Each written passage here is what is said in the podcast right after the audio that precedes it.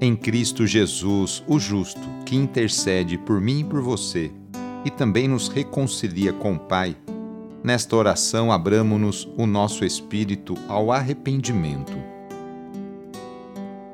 Iniciemos esta oração traçando sobre nós o sinal da cruz, sinal do amor de Deus por cada um de nós. Em nome do Pai, do Filho e do Espírito Santo. Amém. Senhor nosso Deus, nosso Pai, nós cremos em vós, nós esperamos em vós, nós vos amamos, nós vos agradecemos este dia e vos damos graças porque estamos com vida. Oferecemos este dia ao Senhor com todas as nossas alegrias e sofrimentos, com todos os nossos trabalhos e divertimentos. Guardai-nos do pecado e fazei de nós instrumentos de vossa paz e do vosso amor Ajudai-nos a observar vossos santos mandamentos. Amém. Sexta-feira, dia 15 de julho. O trecho do evangelho de hoje é escrito por Mateus, capítulo 12, versículos de 1 a 8. Anúncio do evangelho de Jesus Cristo segundo Mateus. Naquele tempo, Jesus passou no meio de uma plantação num dia de sábado. Seus discípulos tinham fome e começaram a apanhar espigas para comer. Vendo isso, os fariseus disseram-lhe: Olha, os teus discípulos estão fazendo o que não é permitido fazer em dia de sábado. Jesus respondeu-lhes: Nunca lestes o que fez Davi quando ele e seus companheiros sentiram fome? Como entrou na casa de Deus e todos comeram os pães da oferenda, que nem a ele, nem aos seus companheiros era permitido comer, mas unicamente aos sacerdotes? Ou nunca lestes na lei que, em dia de sábado, no templo, os sacerdotes violam o sábado sem contrair culpa alguma? Ora, eu vos digo: aqui está quem é maior do que o templo. Se tivesseis compreendido o que significa quero a misericórdia e não o sacrifício, não teríeis condenado os inocentes. De fato, o Filho do Homem é Senhor do sábado. Palavra da Salvação. Os discípulos de Jesus colhem espigas para matar a fome. Diante disso, os fariseus chamam a atenção de Jesus, dizendo que seus discípulos estão violando a lei do sábado. O Mestre justifica a ação dos seus citando dois episódios da Escritura e lhes revela que a misericórdia é mais importante do que certas atitudes legalistas. A fome exige solução e as leis não devem ser obstáculo a essa necessidade tão premente.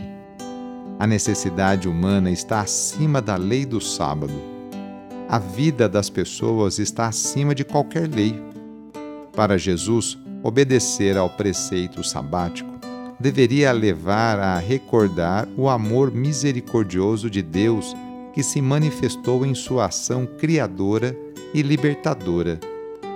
O que Deus espera de cada um, de mim e de você, não é tanto a mera observância da lei. Isso é importante. Mas Deus espera a solidariedade, o amor e a misericórdia para com aqueles que têm necessidades, como a fome. Hoje, sexta-feira, rezemos especialmente pelos enfermos.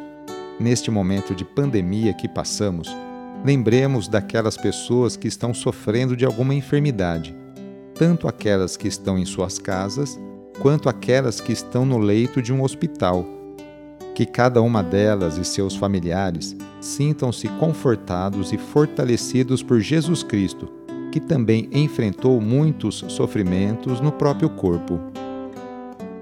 Caso seja possível, aproxime-se da pessoa doente, ou então lembre-se dela e reze junto.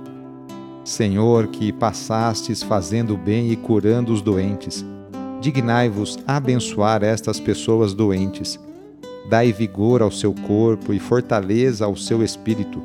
Dai-lhe paciência nos sofrimentos e fazei que recupere a saúde, de modo que, reintegrado na convivência da família, possam bendizer-vos com renovada alegria.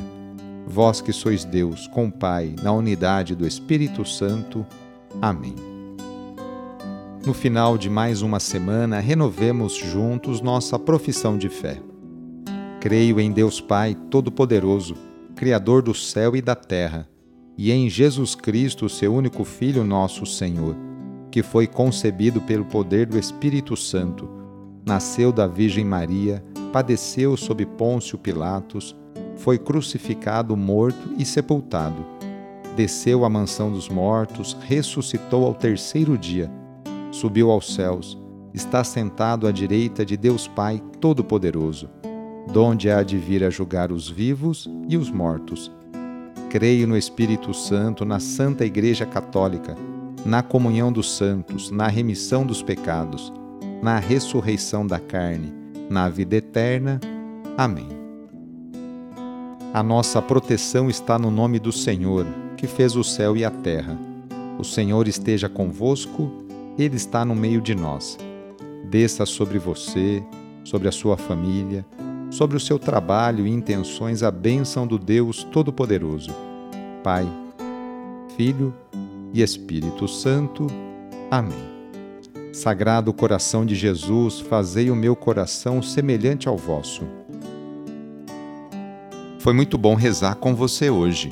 Se esta oração está te ajudando, eu fico muito contente então envie o link da oração para seus contatos, familiares, amigos, conhecidos. Eu sou o padre Edmilson Moraes, salesiano de Dom Bosco, e moro atualmente no Colégio Salesiano Santa Terezinha, em São Paulo. Que Deus continue abençoando você e sua família. Abraço e até mais!